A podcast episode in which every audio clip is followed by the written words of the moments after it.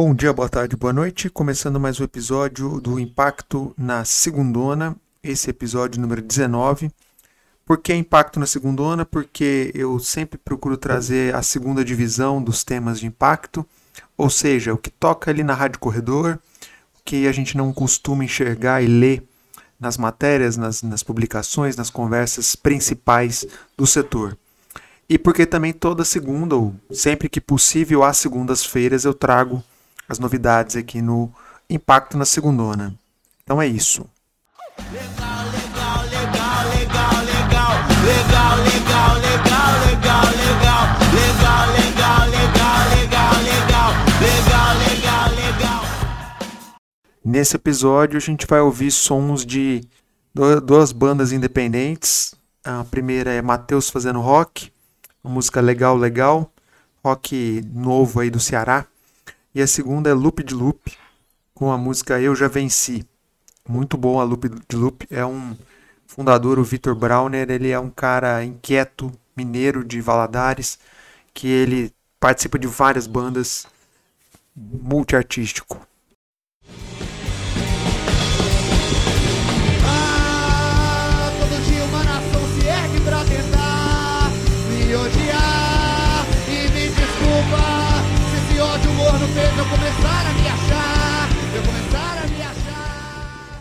E nesse episódio então nós vamos falar do o tema é quando os piores terão vez.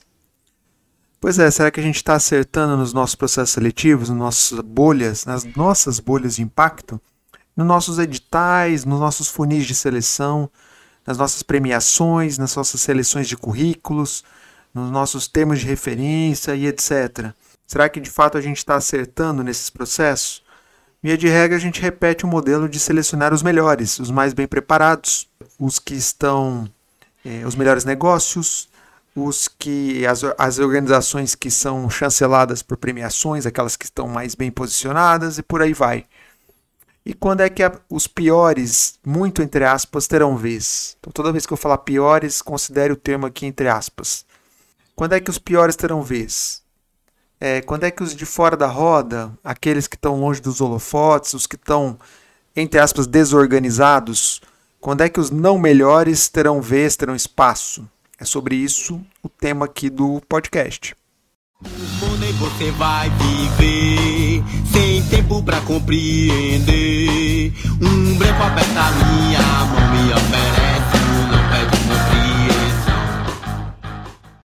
de fato, a gente precisa dar voz aos piores, né? Aquele famoso fundão da sala. Você lembra do fundão da sala? Umas figuras que talvez não fossem os alunos mais bem aplicados, mas que traziam às vezes é, provocações e, e, questões um pouco fora da, da, da, curva e que faziam muitas vezes pensar, né? Então, é dessa galera ali. Lembrando que fundão de sala foi surgiram ali muitas vozes inquietas de bandas, de artistas, enfim. É, essa turma do fundão, essa turma que eu estou chamando aqui de piores, é a turma que questiona a gente, que provoca nossos projetos, nossas organizações a pensar de forma diferente, que luta contra o sistema, contra o status quo, como que é, chame como quiser, que questiona nossas próprias crenças, é, as nossas próprias estruturas, as nossas próprias panelas. Essa turminha aí que faz falta, né? A gente precisa dela é, muito. É sobre essa galera aí que a gente precisa falar. Mas afinal, é, por onde é que andam esses piores em nossas bolhas? Bom, pelo menos é, eu acho que essa é uma pergunta importante para a gente fazer. E, e, se a gente olhar para os nossos processos seletivos hoje, nossos editais da vida aí, nossas premiações, nossos funis de seleção, é, tem pelo menos três problemas que eu vejo neles. E, e, e, esses problemas não nos têm conseguido fazer chegar lá nos piores. É, então, quais são esses três problemas? Primeiro, os nossos processos seletivos são desenhados a partir da lógica da meritocracia. Mesmo que a gente não assuma, gente, está implícita essa lógica, tá? Que é de que a gente desconsidera os desiguais pontos de partida e considera que todo mundo que pode aplicar para aquele edital, para aquele funil, parte do mesmo ponto. Eles precisam ter uma boa escrita, né, um bom projeto bem elaborado, ou uma série de documentações e requisitos, ou um bom pitch, é, um guardanapo bonito, né, com uma ideia maravilhosa, ou um networking qualificado, ou um baita de um currículo, ou que saiba falar um monte de língua, ou blá blá blá. Tem um monte de requisitos ali que, se a gente não se dá conta ainda, em 2022, que a gente, nessa lógica, a gente reforça a ideia da meritocracia, mesmo que a gente não queira, a gente reforça. É, esse, esse é o primeiro problema. Precisa rever esse modelo. O segundo é que, dessa forma, a gente tende a ampliar a diferença entre os concorrentes, entre os participantes, privilegiando, surpresa, as organizações mais bem estruturadas, mais bem posicionadas no eixo Rio-São Paulo. É, essa galera acaba saindo na frente, porque são organizações que têm um network melhor, que têm uma capacidade de gestão um pouquinho mais redonda e dão conta de participar desses processos, ou as organizações mais bem estruturadas, ou seus fundadores de startups, enfim, pessoas físicas também que estão liderando essas iniciativas. A gente apanha legal, a gente é bicho que não se move, a gente aprende a apanhar, fui ganhar linha, e o terceiro problema é que a gente, com os nossos processos, a gente assume uma premissa do menor esforço para o máximo resultado do nosso lado, de quem está propondo aquele edital, de quem está lançando aquela premiação. A gente sabe que a gente vai receber uma porrada de inscrições e a gente quer ter um mínimo esforço para, depois que selecionar os premiados, os selecionados, é, que a gente tenha uma turma mais homogênea e que ela dê menos trabalho para a gente nos nossos processos, seja de aceleração, de formação, etc. A gente quer que a gente a gente não quer pegar tanto na mão dessas organizações e que elas consigam andar por conta própria a partir dos conteúdos, dos processos que a gente vai desenvolver. É, beleza, até aí ok, né? A gente também tem nossas limitações nos nossos processos, nos nossos programas de aceleração e por aí vai. Mas se de fato a gente quiser selecionar os piores, será que o nosso olhar não está equivocado nesse processo? É, então eu trouxe três, três problemas aqui. Primeiro, lembrando, os nossos processos seletivos são desenhados a partir da lógica da meritocracia, mesmo que a gente não queira, está presente. É, o segundo, dessa forma a gente é, valoriza aquelas organizações e pessoas que estão mais bem posicionadas no eixo de São Paulo é, e a gente busca o menor esforço para o máximo resultado para nós e a gente deveria inverter essa lógica com certeza. Beleza, mas e como é que a gente então acolhe esses perdedores? O que a gente precisa fazer para inverter esse jogo?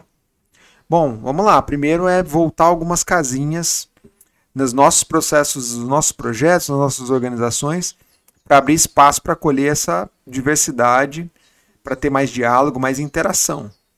Não adianta só falar que eu não quero ter um processo seletivo meritocrático, mas eu não faço nada para é, contrapor isso. Eu vou seguir nesse piloto automático, mesmo que eu diga que não queira, ele vai estar presente ali no nosso inconsciente. Segundo é, afinal, a gente tem perdedores no nosso time, no nosso conselho, entre nossos parceiros, enfim, há perdedores no nosso raio de relacionamento próximo, imediato, aqui temos um problema, né? Porque a gente desenha um modelo meritocrático não querendo que seja, ou, diz, ou dizendo que não é. Aí a gente, quem desenha esses modelos? Pessoas que é, não vêm desse universo do perdedor. E aí fica difícil você de fato enxergar é, um exercício de empatia com é, os perdedores. Mas afinal, quem são esses perdedores? Bom, Longe de dar uma receita, porque são muitas, múltiplas realidades aqui. Mas, obviamente, eu tenho certeza que vocês né, que estão escutando aí têm uma noção muito clara do que a gente está falando. Vou trazer duas, duas prateleiras diferentes aqui. Uma é perdedores na pessoa física e outros na pessoa jurídica. Então vamos lá, na pessoa física eu estou falando de grupos étnico-raciais que estão numa situação é, de menor privilégio. É, bom, precisa dizer? Então vamos dizer. Nós estamos falando de pessoas pretas, nós estamos falando de indígenas, nós estamos falando de ribeirinhos, etc. É, nós estamos falando de gênero, ou seja, na, na comparação homem-mulher, obviamente o gênero feminino tende a estar no lugar menos privilegiado nessas disputas. Nós estamos falando de, de uma questão territorial regional. Então é não só o eixo Rio São Paulo que eu sempre remito aqui, mas dentro dos eixos é a relação de poder entre centro e periferias. Nós estamos falando de um outro elemento que é a questão etária, faixa etária. Então, estou trazendo alguns exemplos, vai longe aqui, só para tentar trazer recortes é, específicos na pessoa física. Agora, na pessoa jurídica, nós estamos falando de organizações sem CNPJ, é, coletivos, redes, etc.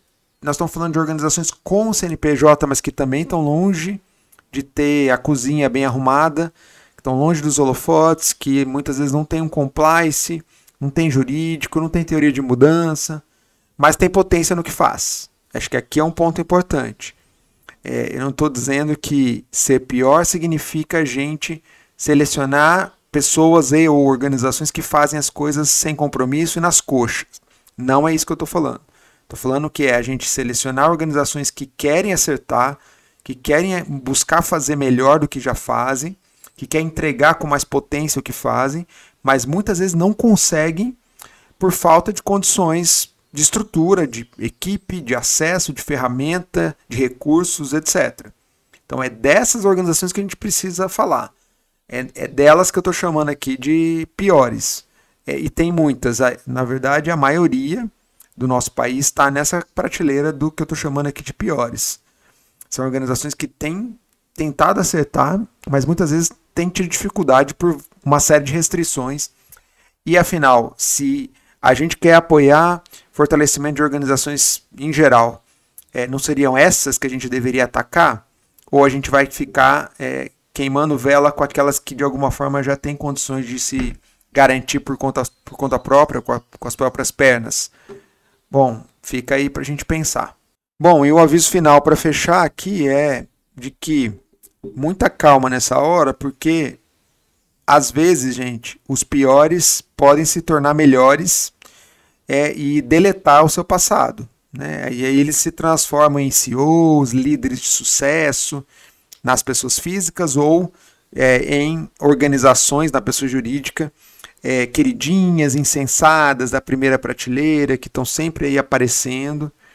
Então, essa, é, essas pessoas e essas organizações muitas vezes saem do lugar de piores e se transformam em melhores e simplesmente apagam essa trajetória delas de piores, inclusive mudam um pouco o seu discurso trazendo aí frases de efeito, tentando mostrar um pouco na linha do não importa de, de onde você veio, mas sim para onde que você vai. Será mesmo, gente? É, quem tem uma trajetória de um pior, entre aspas, ele dificilmente vai é, deletar sua trajetória, sua história. A gente precisa realmente apagar o passado para poder encontrar uma caminhada de futuro me parece que não. Acho que aqui tem um equívoco e às vezes a gente compra essa, essa narrativa sem se dar conta do que ela traz com, por si, né, por trás. Então aqui fica um ponto para a gente pensar também. Então é isso. É, procurei trazer aqui quando os piores terão vez, é quando que a gente vai de fato dar luz, oportunidades para essa galera que hoje às vezes nem bate na trave, fica no meio do caminho dos nossos processos seletivos é, e essa turma é que está mais precisando. A gente precisa dar espaço, encontrar maneiras, mecanismos de incluir essa turma que é potente e tem feito coisas incríveis pelo Brasil, mas sem a devida visibilidade. Então é isso, gente. Espero que vocês tenham gostado. E é isso. Até a próxima. Valeu. Quando é que os piores terão vez?